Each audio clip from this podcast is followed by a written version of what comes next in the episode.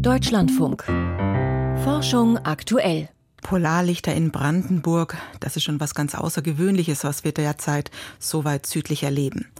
Aber Sonnenstürme sind nicht nur spektakulär schön, sondern für die Elektronik auch gefährlich. Und deshalb haben wir nachgefragt, wie die Satelliten den jüngsten Ausbruch verkraftet haben. Ich bin Christiane Knoll, herzlich willkommen. Erythrit ist ein Zuckeraustauschstoff und als solcher von der EU zugelassen.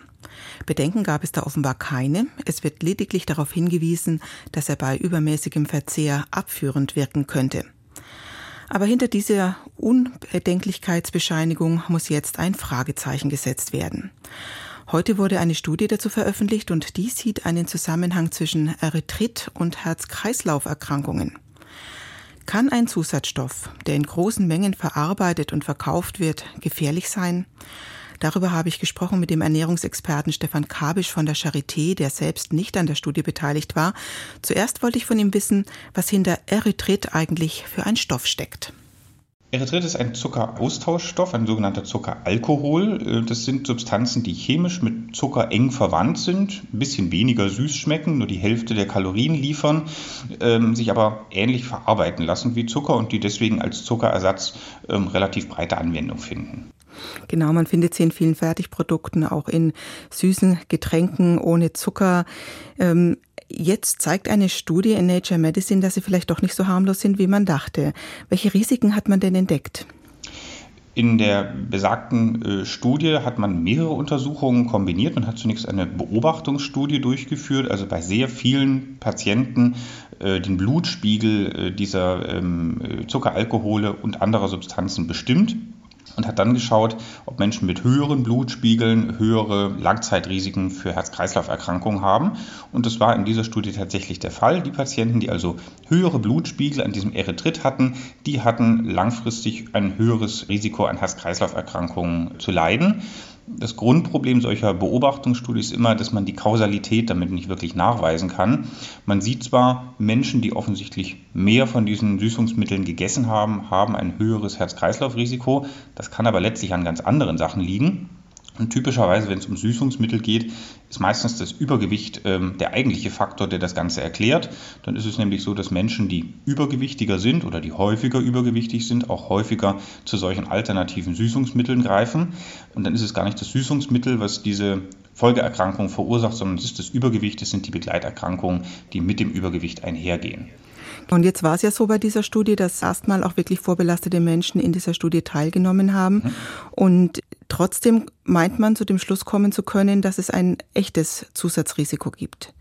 Ähm, das Gute an dieser Publikation ist, dass es eben nicht bei dieser Beobachtungsstudie geblieben ist, sondern noch zusätzliche Experimente gemacht, um zu schauen, ob dieses Süßungsmittel tatsächlich im Laborexperiment in der Maus, im Reagenzglas, auch am Menschen Vorgänge einleitet, die zu Herz-Kreislauf-Erkrankungen passen, nämlich Gerinnungsstörungen, also eine überschießende Blutgerinnung. Und das hat man sowohl im Reagenzglas als auch in der Maus als auch beim Menschen zeigen können. Wohlgemerkt mit sehr, sehr hohen Dosierungen, die man im täglichen Leben wahrscheinlich so häufig nicht beobachten wird. Also es ist vom experimentellen Aufbau äh, super aufwendig und es ist das richtige Experiment, was man tun muss. Die Dosis ist vielleicht ein bisschen euphorisch gewählt und viele Menschen äh, werden daher das darin beobachtete Risiko nicht haben. Aber prinzipiell ist der Nachweis schon da, dass Erythrit bei einer hohen Dosis möglicherweise das Gerinnungssystem aktivieren kann.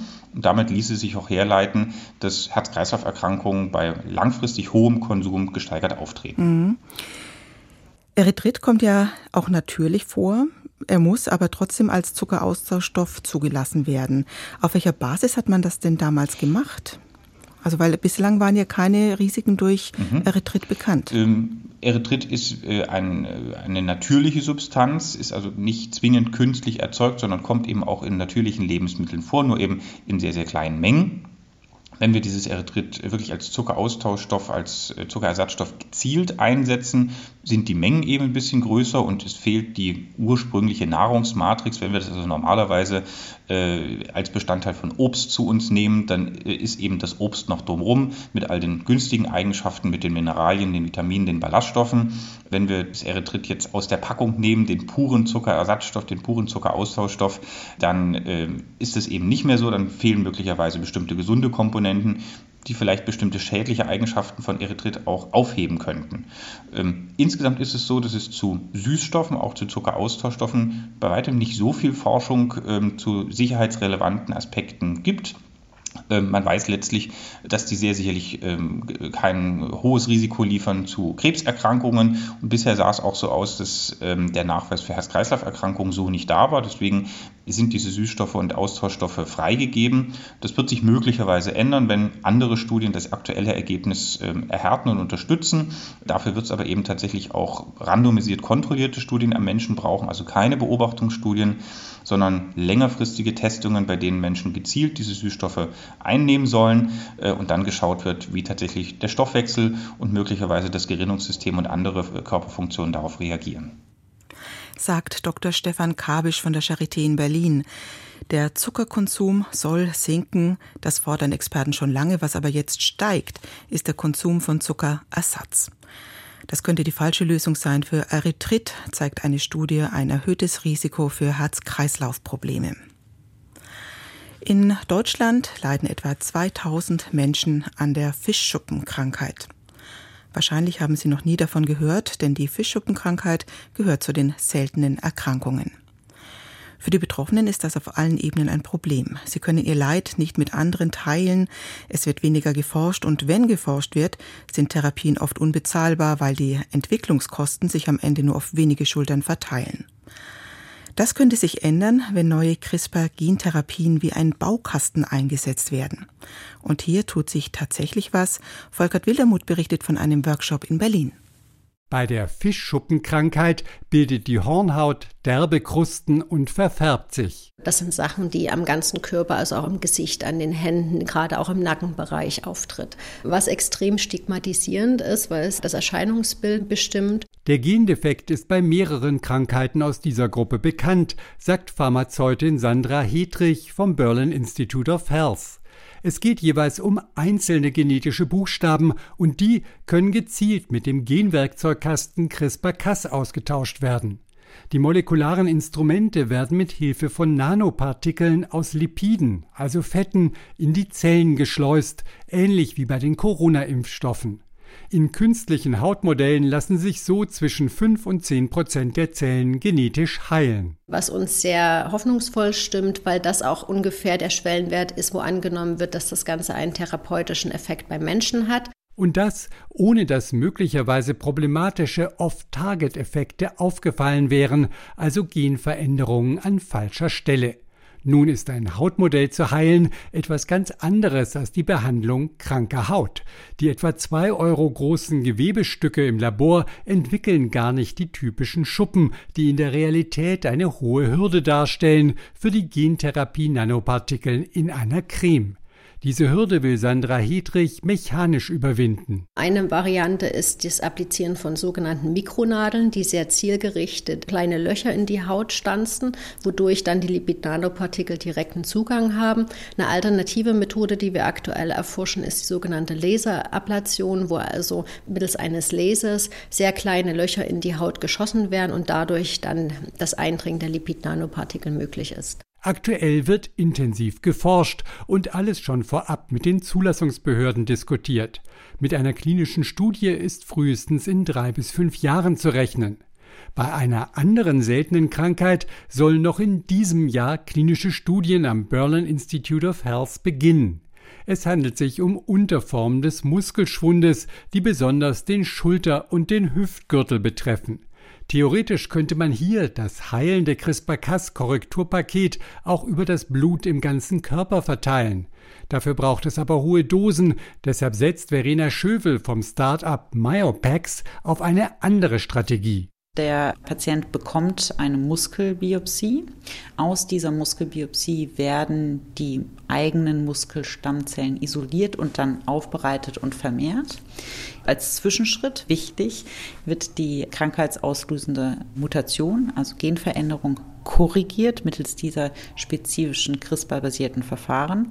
Und dann nach Sicherheitsprüfung werden die Zellen in den lokalen Muskel retransplantiert. Noch im Labor kann geprüft werden, ob die genetische Heilung funktioniert hat und ob es zu Schreibfehlern im Erbgut der Zellen gekommen ist. Das senkt die Risiken und hilft, die Zulassungsbehörden zu überzeugen. Weil geheilte Muskelstammzellen übertragen werden, die sich auch im Körper weiter an der Regeneration beteiligen, sollten zudem schon kleine Mengen einen relevanten Nutzen bringen. Das legen zumindest Studien an Mäusen mit einer anderen Form des genetischen Muskelschwundes nahe.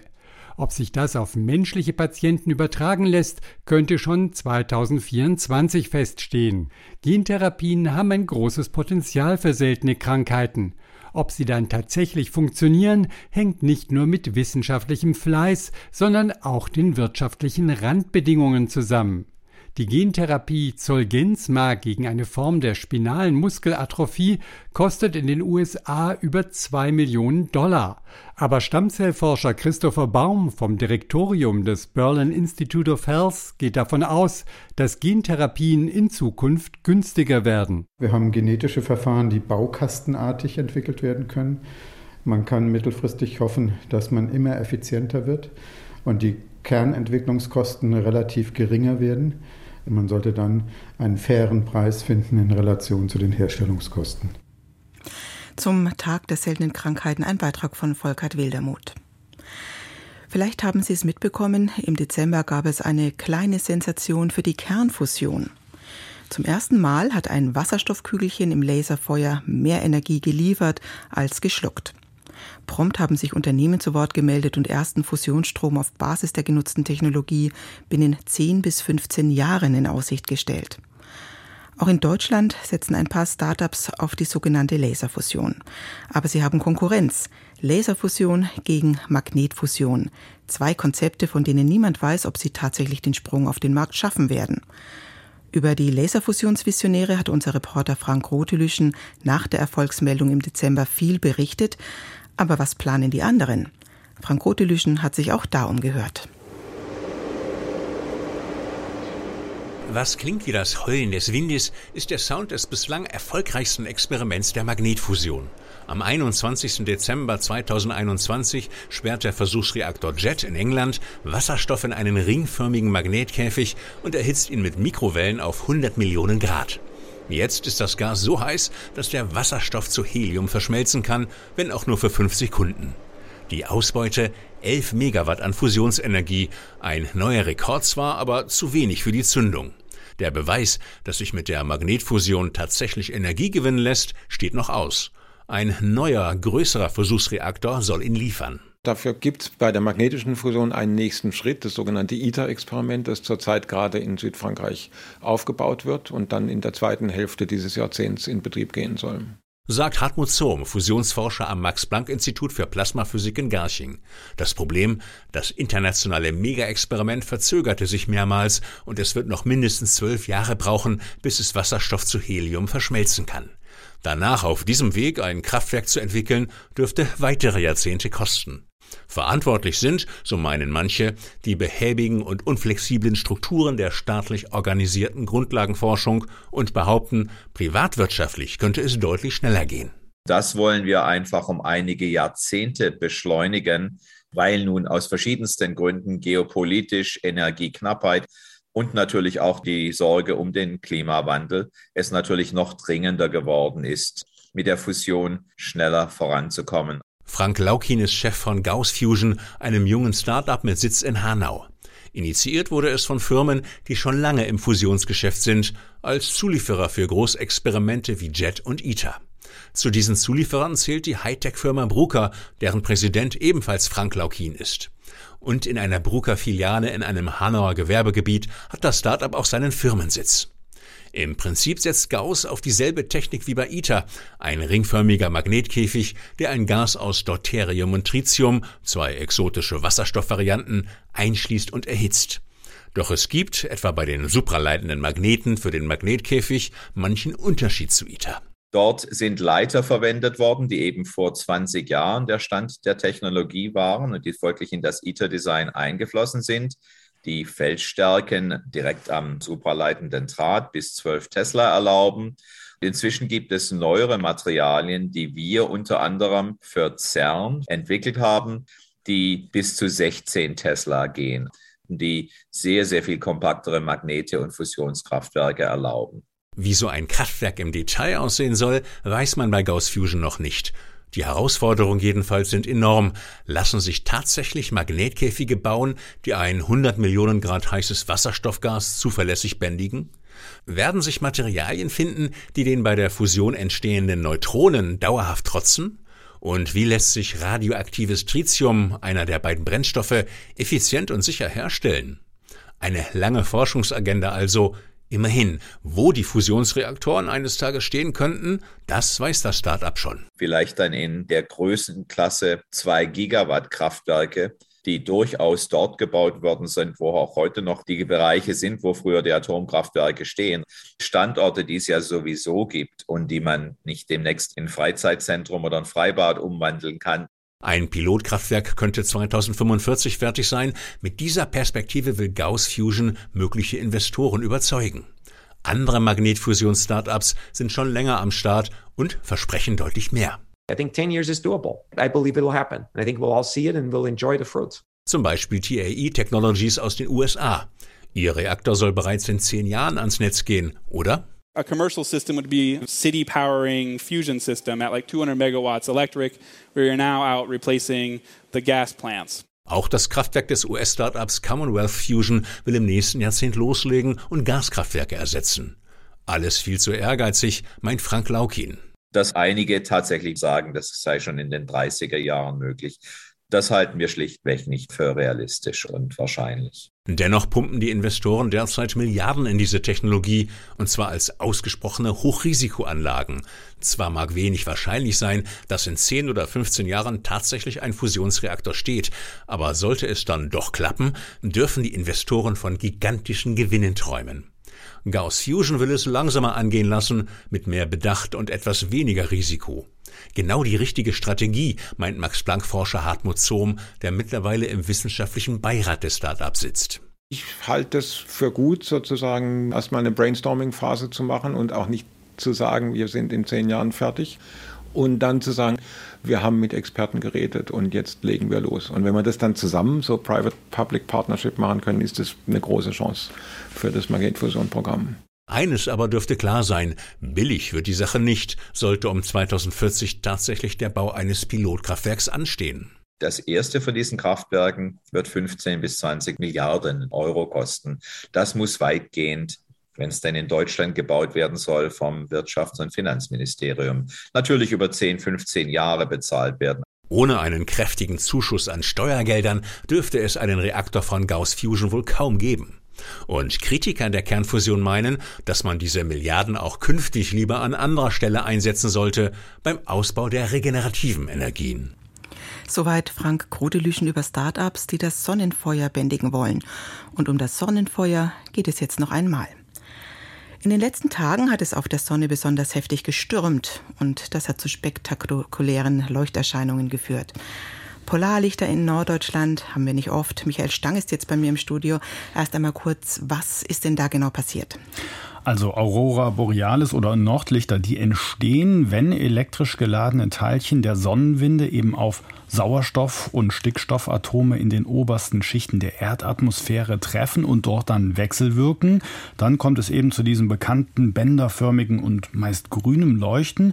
Ja, und diesmal waren die Sonnenstürme so heftig, dass man in den vergangenen beiden Nächten, vor allem in Sachsen-Anhalt und Brandenburg, diese Polarlichter sehen konnte, ja, sofern man in einer dunklen Gegend irgendwo auf dem Land war. Jetzt bedeuten heftige Sonnenstürme manchmal auch Sturmschäden im Funkverkehr oder im Stromnetz. Du hast mal heute nachgefragt, äh, gibt es da Hinweise, ist da irgendwas passiert? Ja, also das habe ich vorhin Claudia Borries vom Institut für Solarterrestrische Physik des Deutschen Zentrums für Luft- und Raumfahrt in Neustrelitz gefragt. Ja, in ihr zufolge haben die Forschenden eben mit Hilfe der Weltraumwetterbeobachtungsmethoden tatsächlich Störungen gemessen und zwar in der Ionosphäre. Und je nördlicher sie geschaut haben, desto stärker waren da auch die Störungen. Also da sind vor allem Störungen in satellitengestützten Navigationssystemen, so diese Systeme, die wir am Auto oder im Handy Handy haben, die können dann schon mal Positionsfehler ausgeben. Da geht es meist um ein paar Meter. Bei so Profisystemen, wo genau gemessen wird, kann das dann schon problematisch und auch teuer werden, wenn der Kontakt zu den Satelliten abreißt und alles etwas Zeit braucht, bis das wieder kalibriert ist. Große Schäden, muss man sagen, wurden jetzt allerdings nicht beobachtet, aber klar ist noch etwas anderes, nämlich das nächste solare Maximum wird zwischen 2024 und 2026 erwartet und das heißt, dass es in Deutschland bald häufiger Polarlichter geben wird. Du hast heute nicht nur den Weltraumwetterbericht gelesen, sondern auch Fachzeitschriften. Was lohnt sich denn sonst noch zu wissen? Ja, zum Beispiel, dass Bakterien seltene Erden recyceln sollen. Zu den seltenen Erden werden 17 Metalle gezählt, die wichtig für viele Hightech-Anwendungen sind. Ein Team der TU München stellt im Fachblatt Frontiers eine Methode vor, bei der mithilfe von Cyanobakterien seltene Erden aus einer wässrigen Lösung recycelt werden können. Die Forschenden haben das Potenzial für die sogenannte Biosorption für insgesamt zwölf Stämme von Cyanobakterien bestimmt. Im Laborversuch konnten die untersuchten Cyanobakterien Mengen der Metalle Lanthan, Cer, Neodym und Terbium absorbieren, die bis zu 10 Prozent ihrer Trockenmasse entsprechen. Die meisten der Cyanobakterien waren zuvor noch nie auf ihr biotechnologisches Potenzial hin untersucht worden. Fast jeder zweite Corona-Tote in Deutschland stammt aus einer Pflegeeinrichtung. Das geht aus dem Pflegereport der Barmer Krankenkasse hervor, der der Rheinischen Post vorliegt. Bezogen auf die Jahre 2000 und 2021 liegt der Anteil der mit Covid-19 Gestorbenen aus Pflegeeinrichtungen bei 45 Prozent. Die japanische Feenlaterne lebt doch noch. Von der Pflanzenart Thismia cobensis war bisher nur ein Exemplar bekannt, das 1992 nahe der Stadt Kobe gefunden wurde. Trotz intensiver Suche tauchten keine weiteren Vertreter der Jamswurzelartigen auf, woraufhin diese Feenlaterne als ausgestorben galt. Nun wurden gleich mehrere Exemplare rund 30 Kilometer vom ursprünglichen Entdeckungsort entfernt entdeckt, berichtet ein japanisches Team im Fachblatt Phytotaxa. Alle Säugetiere mussten auf die Waage. Ein Team des Weizmann-Instituts für Wissenschaften in Israel hat die Biomasse von knapp 400 Säugetierarten berechnet, für die detailliertere Angaben zu ihrer Verbreitung vorliegen. Mithilfe eines Algorithmus ermittelten die Forschenden anhand von Körpergewicht und geschätzter Verbreitung die Biomasse für die restlichen rund 4800 landlebenden Säugetierarten. Diese liegt bei 22 Millionen Tonnen, angeführt von Weißwedelhirsch, Wildschwein und Elefant, heißt es im Fachblatt PNAS. Meeressäuger kommen demnach auf insgesamt 39 Millionen Tonnen. Die dortigen Top-3-Platzierungen lauten Finnwal, Pottwal und Buckelwal. Sternzeit 28. Februar. Der Sternenhimmel im März. Zu keiner anderen Zeit des Jahres nimmt die Länge des lichten Tages so schnell zu wie im März. In der Mitte Deutschlands steht die Sonne morgen elf Stunden über dem Horizont, zum Monatsende bereits knapp 13. Am 20. März fängt auf der Nordhalbkugel der Frühling an. Danach sind die Tage wieder länger als die Nächte. Allerdings ist am Firmament der Winter noch nicht ganz vorbei. In den ersten Nachtstunden funkeln Orion, Sirius und Co. im Südwesten. Gegen Mitternacht dominieren dann die Frühlingsfiguren im Süden. Der Löwe mit seinem Hauptstern Regulus ist ein markantes Trapez, das sich kaum übersehen lässt. Zum Frühlingsdreieck gehören zudem Arctur im Bootes und Speaker in der Jungfrau. Folgt man dem Bogen der Deichsel des großen Wagens, so fällt der Blick erst auf den etwas rötlichen Arctur und dann auf die blau-weiße Speaker. Der große Wagen steht derzeit nahe dem Zenit. Das Himmelsschauspiel des Monats findet gleich morgen und übermorgen statt. Die Venus überholt den Jupiter. Das helle Planetenduo steht mit Einbruch der Dunkelheit im Westen. Am 23. und 24. März gesellt sich auch noch die Mondsichel hinzu und verzaubert den Abendhimmel. Venus und Jupiter sind dann bereits wieder ein ganzes Stück voneinander entfernt. Am 28. März steht der Halbmond neben dem orange-rötlichen Planeten Mars. Wer genug von der kalten Jahreszeit hat, sollte nach 3 Uhr an den Osthimmel blicken. Dort prangt bereits das Sommerdreieck und kündet von warmen Tagen und lauen Nächten.